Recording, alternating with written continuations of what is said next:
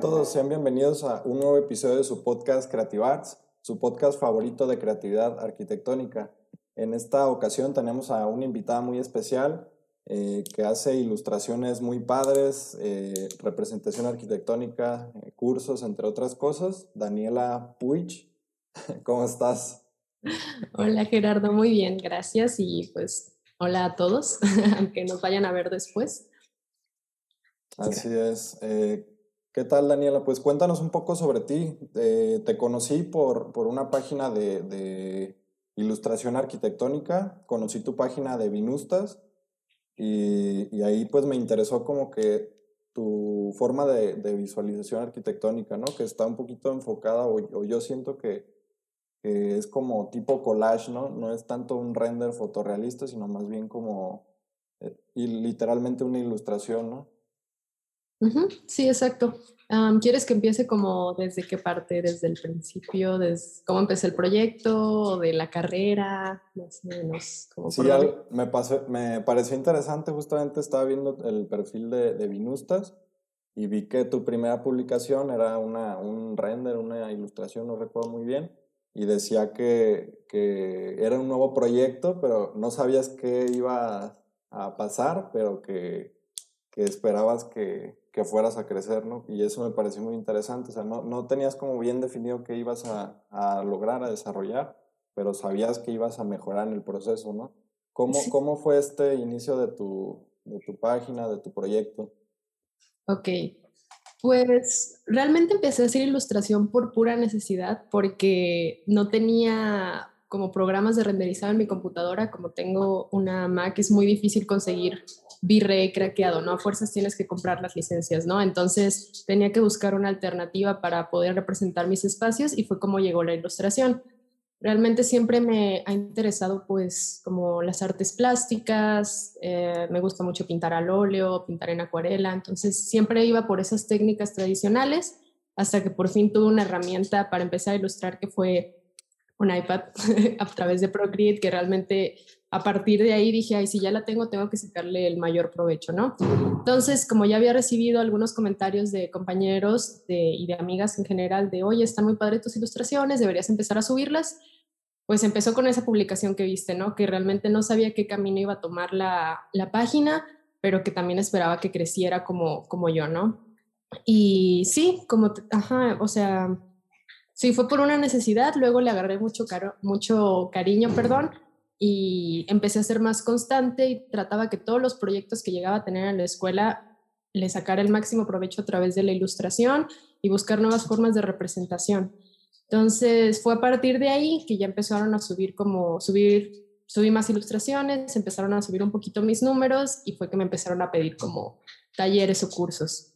Entonces, pues sí, abrí la cuenta hace como año y medio, como en junio del año pasado, y en septiembre más o menos empecé a dar talleres y ahorita ya no, no he parado con eso y la verdad ha sido, ha sido muy padre porque sí son cosas que no me, no me esperaba, pero igual a veces yo soy muy exigente conmigo misma o no me llego también a creer lo que, uh, lo que logro alcanzar a hacer y eso me como que me reprime tantito, ¿no? Pero al recibir tan buenas respuestas de otras personas, eso me, me motiva mucho a, a continuar. Y pues así, entonces ha, ido creciendo, igual por estos mismos cursos.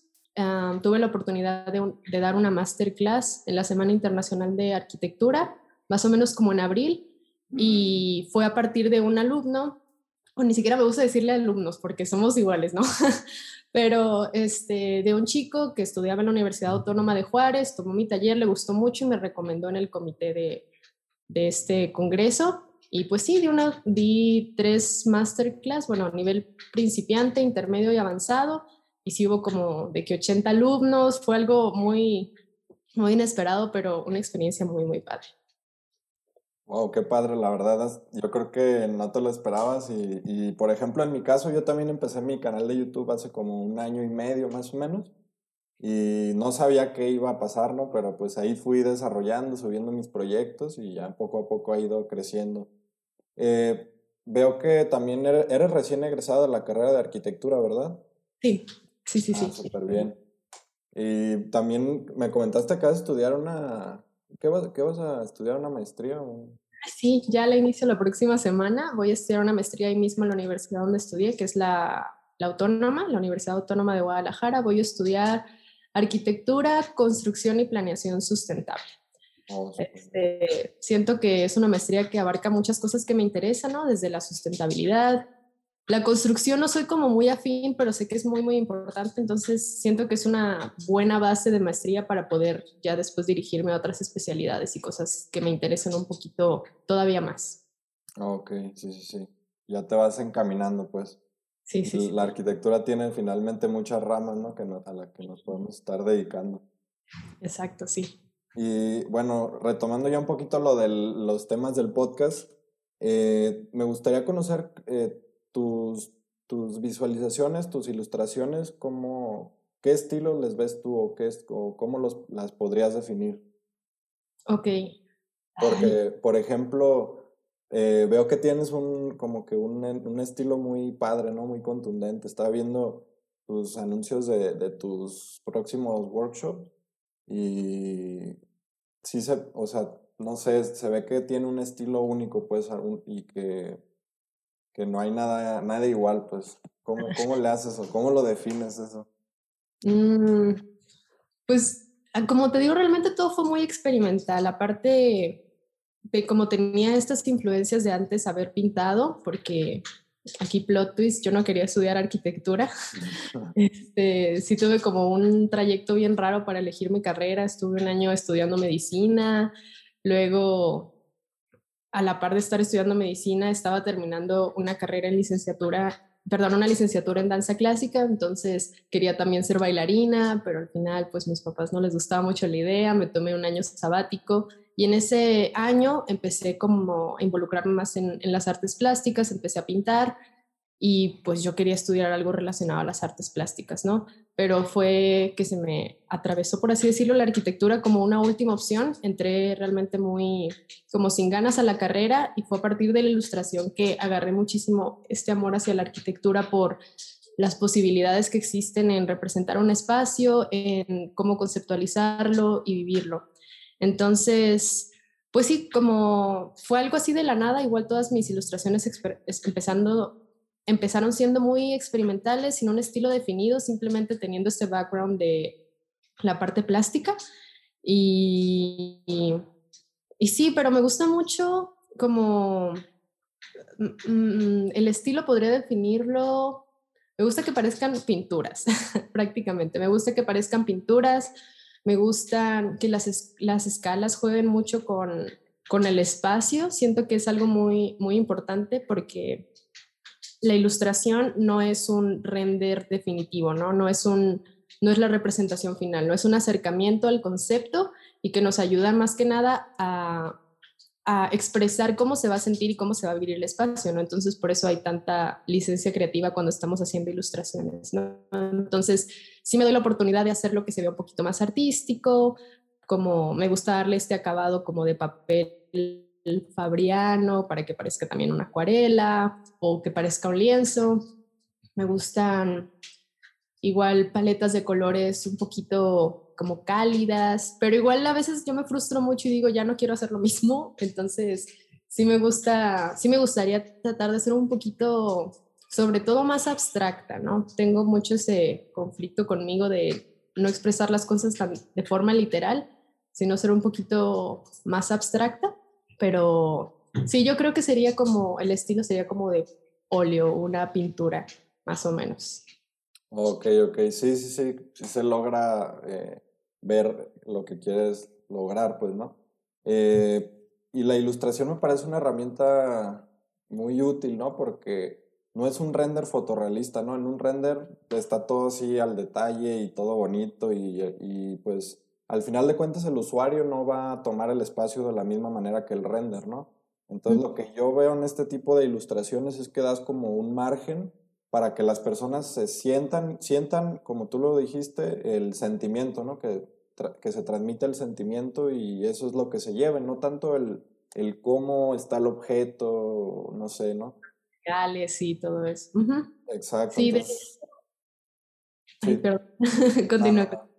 Ah, Eh, no, pues sí, que creo que es muy, una herramienta muy útil, ¿no? Que, que yo creo que incluso me atrevo a decir que, es más padre desarrollar ilustraciones que un render fotorrealista. Sí, yo igual creo lo mismo. Sí, soy muy, sí me gustan mucho los renders, pero yo quiero llegar a, hacer renders ya cuando alcance un nivel muy pro de render, ¿no? O sea, también seguir como esa, línea, esa misma línea de que se vea todavía artístico. Hay, hay unas referencias muy, muy padres que me gustan, no sé si las ubicas. Aparece como en Insta como Tea Alexis hace renders fotorrealistas, pero son de mundos como súper surreales, unas paletas de color súper interesantes. Entonces, me quiero, quiero dar ese salto al render ya que alcance un nivel muchísimo más pro, ¿no? Pero ahorita que mencionas eso de la oportunidad de conceptualizar a través de la ilustración, ah, recientemente, bueno, ya llevo como medio año en un estudio de arquitectura. Em, ellos al principio me agarraron para hacer ilustraciones, ¿no? Y a mí se me decía muy curioso que todavía no estaba definido el proyecto, no estaba definido ni siquiera tanto la volumetría, los materiales, nada, pero siempre querían empezar haciendo imágenes objetivo sin tener definido nada, ¿no? Entonces, eso fue algo que me ayudó muchísimo porque no necesitas tener completamente ya definido el proyecto para empezar a representar un concepto. Entonces, algo que me ayudó mucho es, ah, siempre cuando ilustro empiezo primero con el contexto todo lo que va a haber alrededor, sobre todo cuando son espacios que están rodeados de vegetación y así, entonces ya haces que tu arquitectura o el futuro proyecto que vayas a generar se adapte más al entorno, ¿no? Entonces, esa, idea de, de, generar una imagen sin tener definido te da la oportunidad de explorar muchísimas, ya sea perspectivas o formas de solucionar el espacio entonces sí, es una, es una gran herramienta, la verdad. Más que un trabajo final, es una herramienta que también me ayuda a conceptualizar.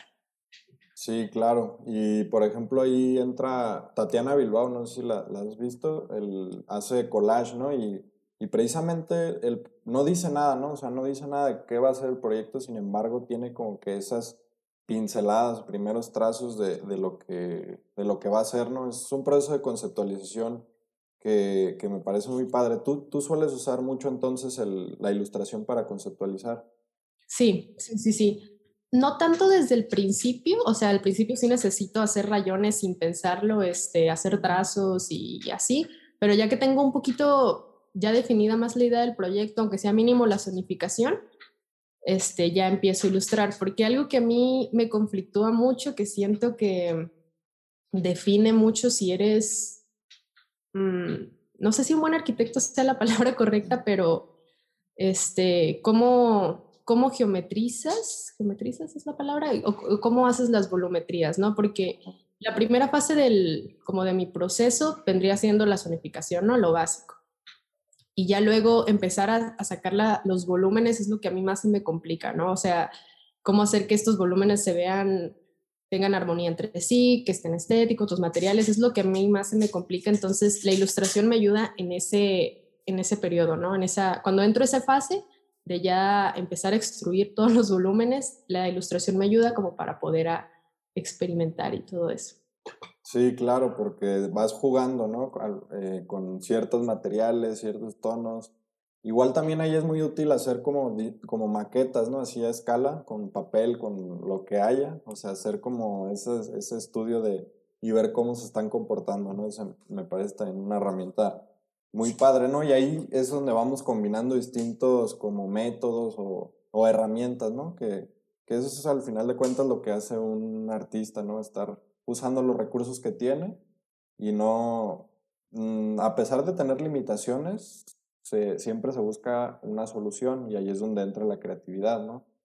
Sí, es que el trabajo de taller es indispensable de maquetear. O sea, yo al principio, es que, bueno, no sé cómo, me, están llegando muchas cosas al mismo tiempo, pero este, mm, Últimamente, por ejemplo, los últimos proyectos que tuve en la universidad ya no eran proyectos desde cero. Entonces, ya en mis últimos años de universidad, cuando yo ya me sentía un poquito más preparada, ya con un poquito más de experiencia, súper entre comillas, este, ya no tenía tanta oportunidad de generar proyectos porque, no sé, este, la universidad te los pone al principio de la carrera y al final nada más son como ya sea la tesis, que te avientas tal vez dos semestres haciéndolo o proyectos de renovación, este, reorganización de espacios, ¿no? Entonces, ya en los últimos años de la carrera, cuando ya me sentía un poquito tal vez más preparada para conceptualizar, ya no tenía proyectos que empezaban desde cero.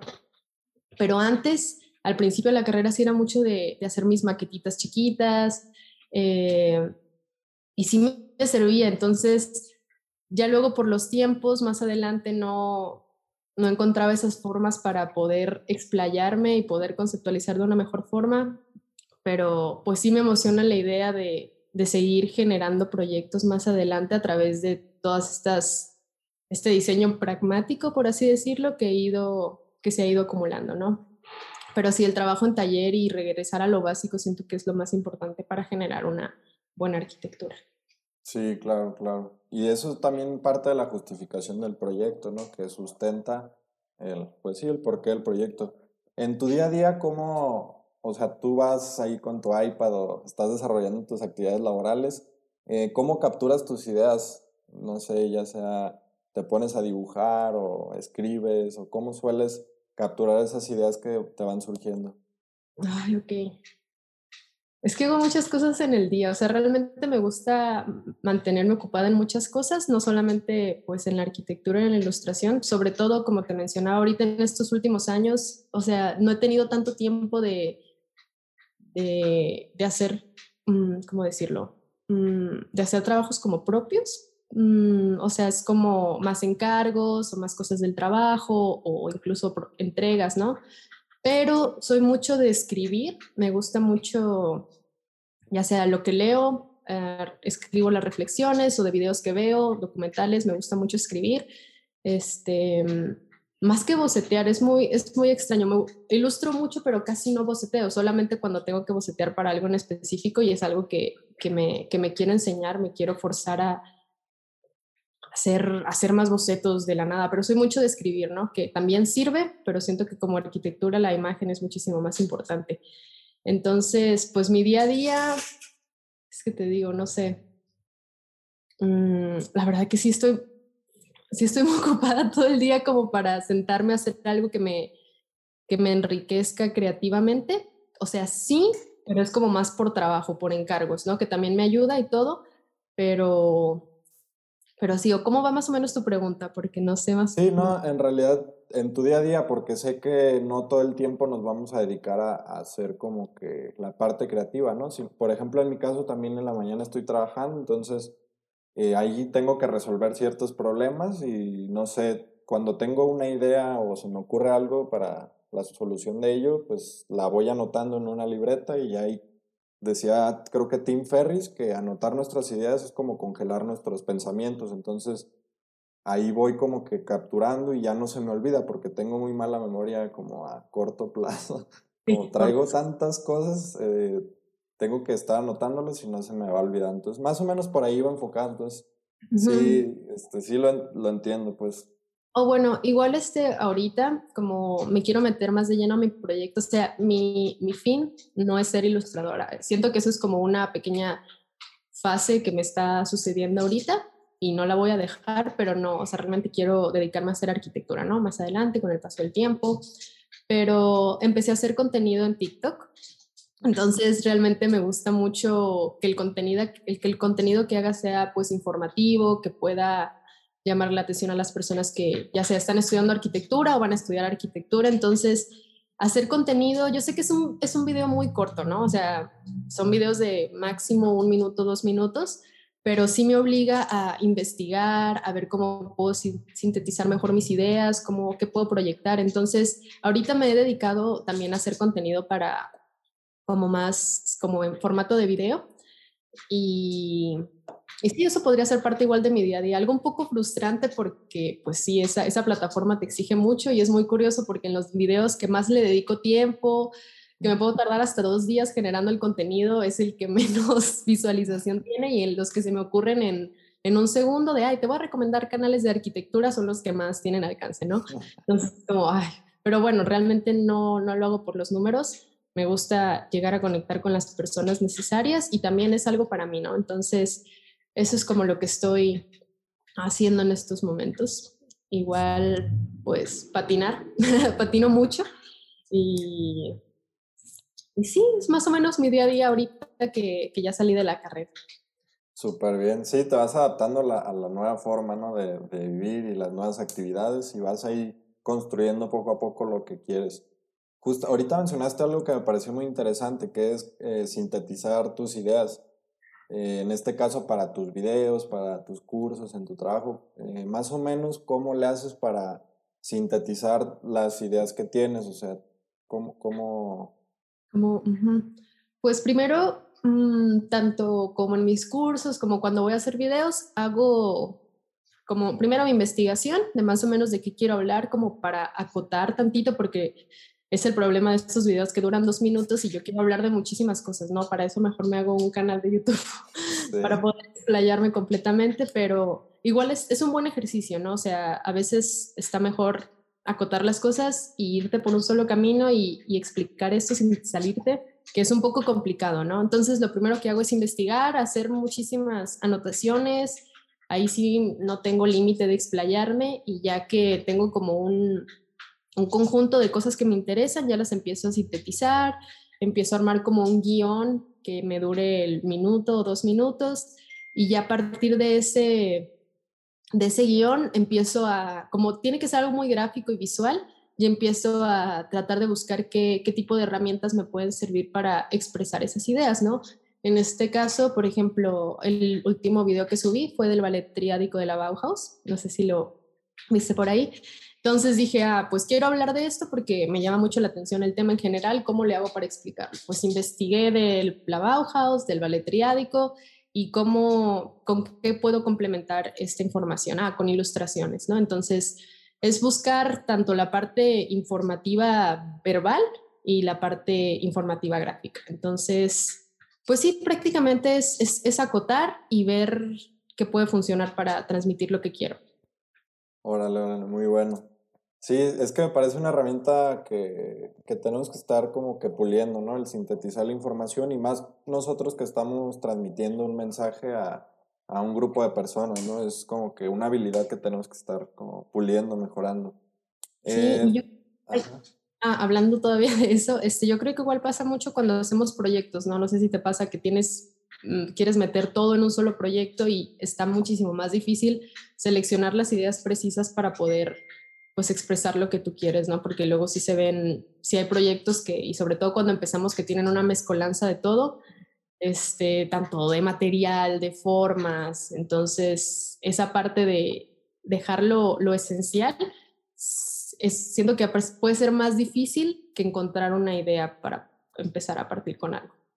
Sí, claro. Y, por ejemplo, en la arquitectura, cuando desarrollamos un proyecto, eh, nos dicen que tenemos que, que, definir nuestro proyecto en tres palabras o en dos o no sé, ¿no? Y ahí también entra esa parte, ¿no? De cómo ¿Cómo lo vamos a hacer para, para nosotros transmitir nuestro proyecto sin necesidad de, de estarlo hablando nosotros, sino que tenga una, una, pequeña frase, una palabra y que eso lo defina?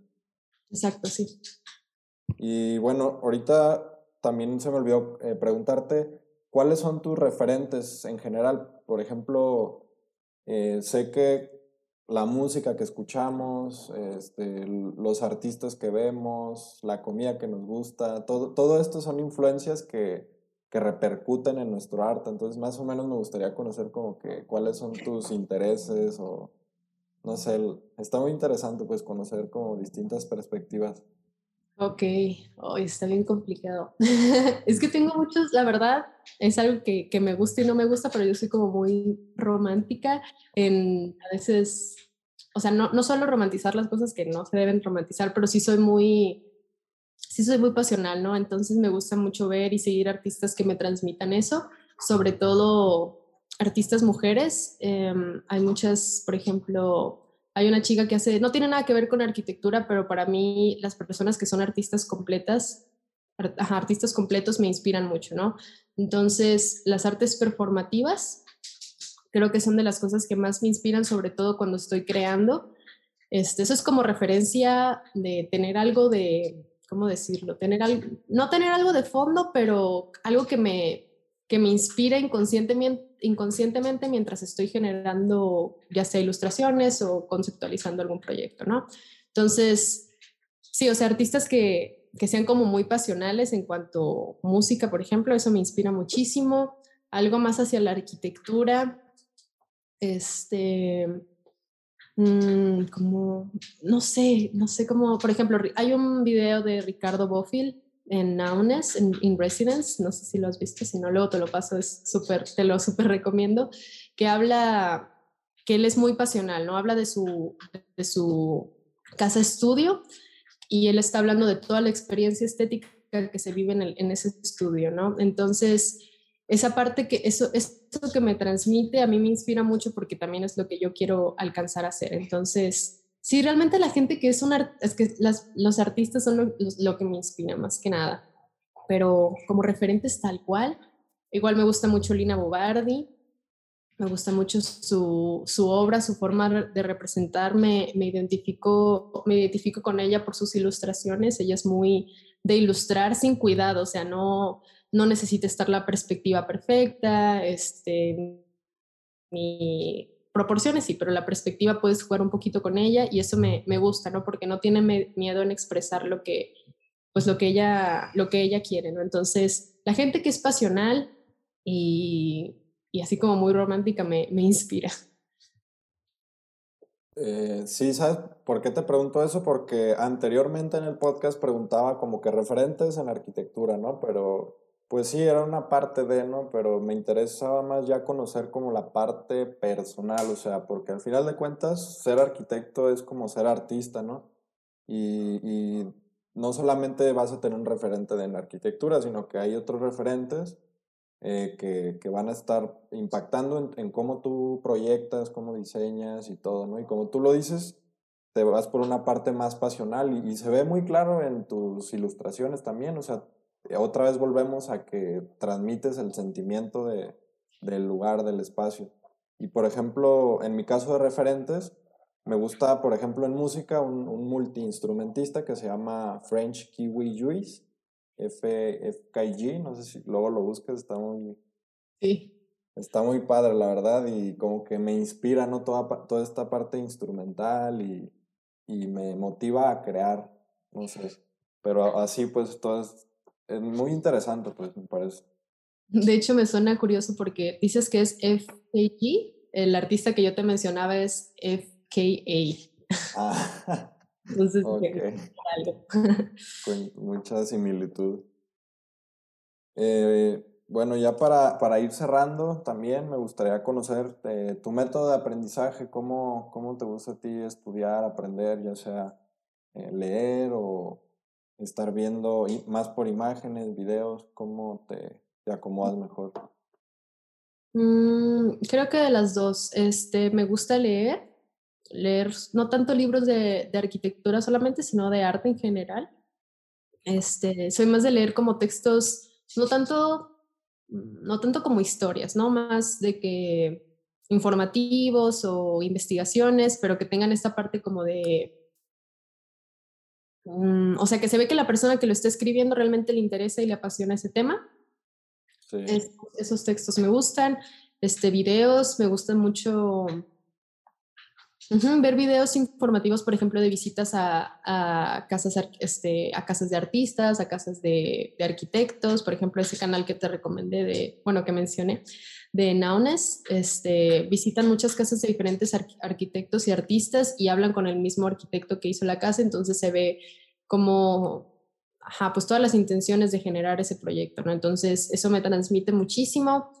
Igual, mm, incluso llegar a hablar con colegas arquitectos, escucharlos. Soy más de escuchar, no soy tanto de hablar, de hecho, por eso me emocionaba este, esta entrevista, porque soy más de escuchar, ¿no? Casi no, no solo hablar de, de lo que hago o de mí generalmente.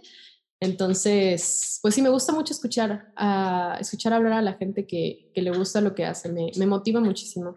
Entonces, pues sí, esas son como mis, mis formas de aprender y escribir mucho. Me gusta mucho escribir. O sea, no tanto transcribir lo que, lo que, lo que veo, lo que leo, sino como mis reflexiones al respecto, más que nada, ¿no?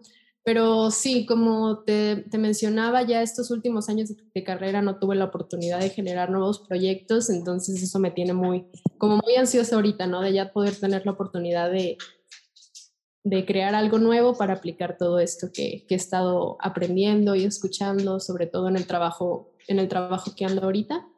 Entonces, me emociona es esa, esa parte de tener posibilidades de crear muchísimas otras cosas. Súper bien, súper bien. Deberíamos hacer ahí, de entrar a algún concurso ahí de, arquitectura, estaría padre. Sí, sí, sí.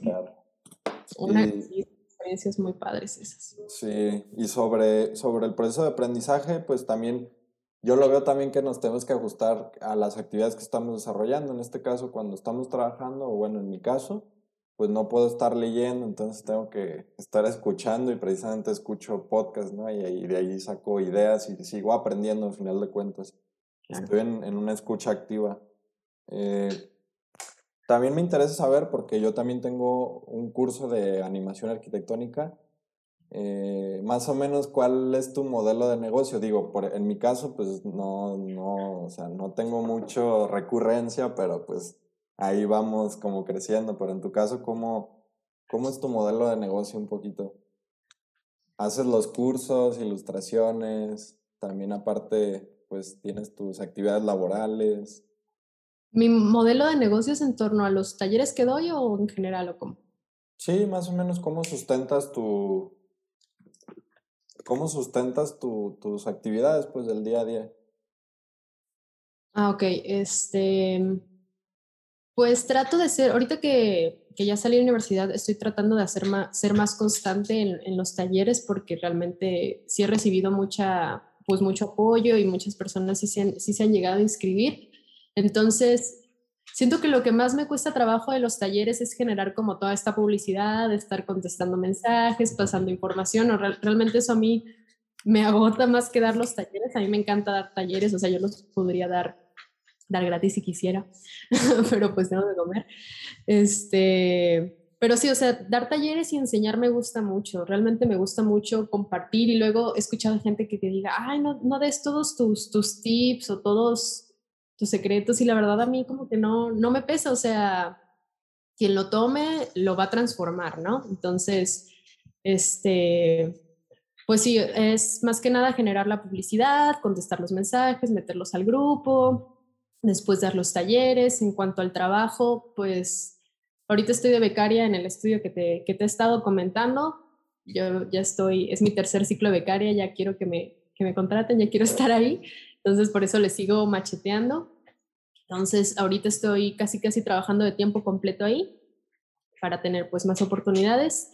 Y este, y pues bueno, ahorita que voy a iniciar la maestría ya la próxima semana, quiero ver cómo se van a acomodar todas las cosas, pero siento que va a ser un poquito más light, o la verdad no sé qué me espera, pero voy a tener como una o dos materias por cuatrimestre, ¿no? Entonces, aparte en algo, no sé, en algo más especializado, donde los maestros pues siento que van a estar más preparados, los, mis compañeros también van a estar con más motivación, entonces siento que va a ser una pues una buena experiencia para otra vez estar motivada, ¿no? Sí, Pero no sé si respondí tu pregunta. Sí, no, no, no, no, no busco como que respuestas concretas, sino más bien como la interpretación de, de ellas, ¿no? Entonces no hay ningún problema por ello. Eh, ya para finalizar las últimas preguntas, eh, ¿algún aprendizaje nuevo? ¿Algo que hayas aprendido recientemente de cualquier tema, de lo que sea? Mm. ¿De lo que sea? Sí, tú échale, sin miedo. Ay, pues.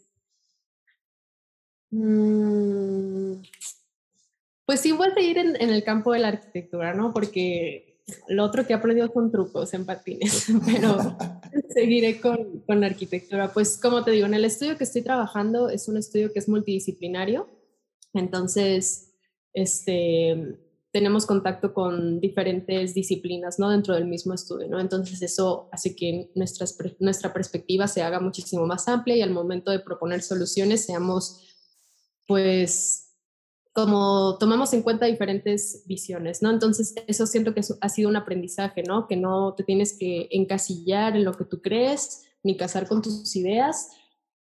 La idea de, de tomar en cuenta otras opiniones y tomar este, esta parte del, del diseño pragmático, ¿no? Que es basado en experiencias, en lo que te ha funcionado, en lo que no. Eso siento que me ha dejado mucho.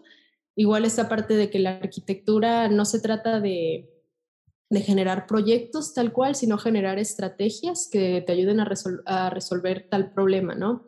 Eso igual me, me, ha cambiado un poquito el paradigma de cómo percibía yo la arquitectura, ¿no? Generar, más que un espacio, generar estrategias para que solucionen determinadas situaciones. Mm, ¿Qué más? Este, esto que te mencionaba de generar, cuando estás bloqueada en algún, cuando estás bloqueado en algún proyecto, empezar a ilustrar y empezar ilustrando el contexto para que todo lo que vayas a, generar se integre mejor a lo que estás haciendo. Eso me ha ayudado mucho.